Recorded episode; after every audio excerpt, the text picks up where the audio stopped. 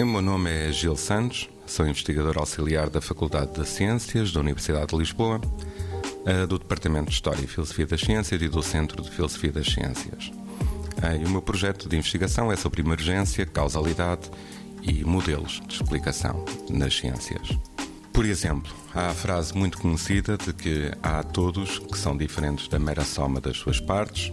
Ah, neste sentido, o reducionismo é a ideia de que tudo pode ser explicado através das, das suas partes mais simples. Emergência significa que há propriedades de sistemas que não são completamente redutíveis, isto é, explicáveis em função das suas partes.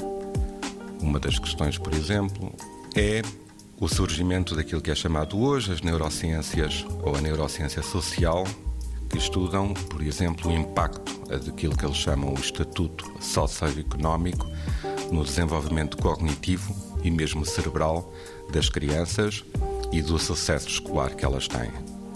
E isto quer dizer duas coisas. Em primeiro lugar, para se compreender o desenvolvimento cerebral e o comportamento cognitivo de uma pessoa, não basta única e exclusivamente os dados neurológicos e psicológicos. Há que levar em consideração os aspectos sociais e económicos.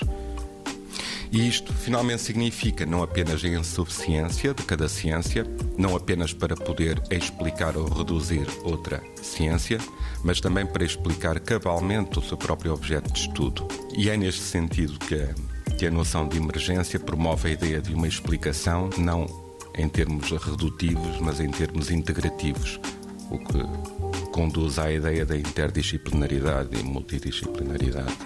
90 Segundos de Ciência é uma produção conjunta Antena 1, ITQB e FCSH da Universidade Nova de Lisboa, com o apoio da Fundação para a Ciência e a Tecnologia.